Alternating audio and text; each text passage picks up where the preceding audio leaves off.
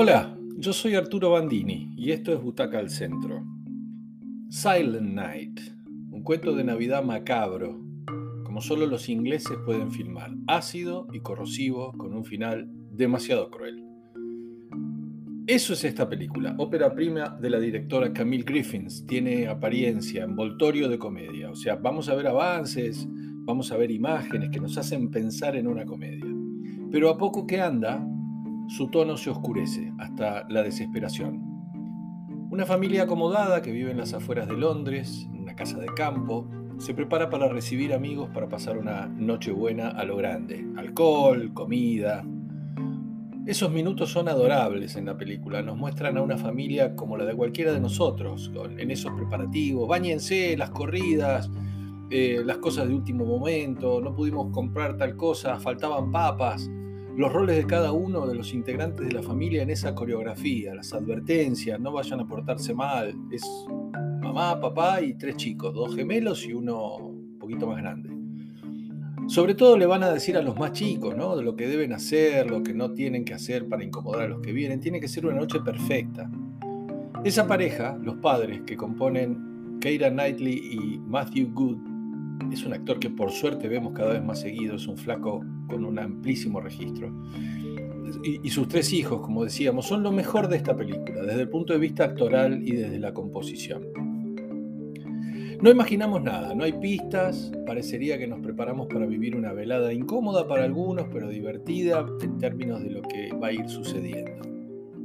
Me hizo acordar en la estructura a un bellísimo libro de, de Kazuo Ishiguro que se llama Nunca me abandones, en el sentido de que recién bien entrado el relato, terminamos de descubrir que algo está pasando y vamos entendiendo qué es lo que está pasando, que es algo grande, que se insinúa con palabras que no entendemos por qué están ahí, pero que hasta, hasta que no se hace explícito no sabemos bien qué es.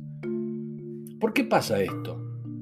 Y es una buena cosa de la directora, porque a medida que llegan los amigos a esa fiesta, no hay familia, por ejemplo, son amigos de toda la vida, los amigos del colegio, que vienen con sus hijos, sus parejas, vamos a ir viendo que aquellas cosas no dichas que hay entre ellos, celos, deseos, cuestiones que no están resueltas, y que tampoco están en la superficie van a empezar a salir, medio forzadas, con la ironía clásica del cine inglés y con la ayuda del alcohol, obviamente.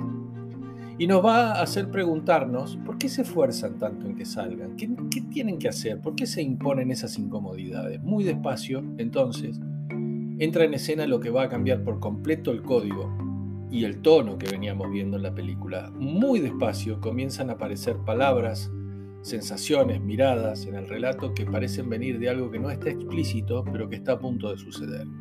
Algo feo, algo cruel y vamos a ver algo apocalíptico. Entonces, esa noche será la última noche. Se hará explícito, mejor despedirnos entre amigos, mejor decirnos todo lo que tenemos guardado, mejor hacerlo entre nosotros. Pero, ¿qué es esa amenaza? Bueno, ahí mete la cola el cambio climático, no podemos precisar muy bien la fecha, cuándo está pasando esto. Pero bueno, el gobierno inglés les ofrece a ellos la posibilidad de partir sin sufrimiento, hay una amenaza muy fuerte, distribuyendo una, pastilla para el suicidio controlado. Horrible, trágico. El tono de la comedia, sin dejar ni un instante la ironía, se va a hacer oscuro, se va a hacer ominoso, todos van a aceptar su destino, va a haber menos risas y algún llanto. El único que va a estar en contra de esta locura es uno de los hijos de la familia anfitriona, que cuestiona todo. Sobre todo cuestiona al gobierno. No cree nada. Dice, ¿qué pasa si lo vaticinó un científico que ese día se levantó mal y hubo una cadena de irresponsabilidades? No hay evidencia suficiente. Es muy interesante pensar en ese momento de poca criticidad de todos los adultos, de dejarnos llevar, y no podemos no relacionarlo con la pandemia que acabamos de vivir. ¿Cómo aceptamos esas cuarentenas largas, los cambios en nuestras vidas, con poca evidencia científica, las vacunas que nos aplicamos?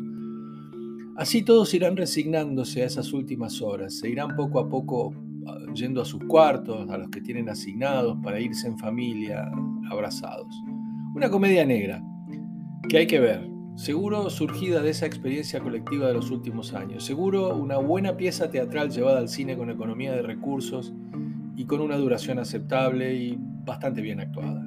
No nos golpea por el tono de comedia que nos deja, no deja de estar presente, pero nos interpela bastante, nos pone algunas preguntas incómodas adelante de nuestras narices. Y el final, el final es aterrador. Bueno, Silent Night entonces, no la vean en Navidad porque van a estar demasiado sensibles, es una película de seis butacas, que la disfruten.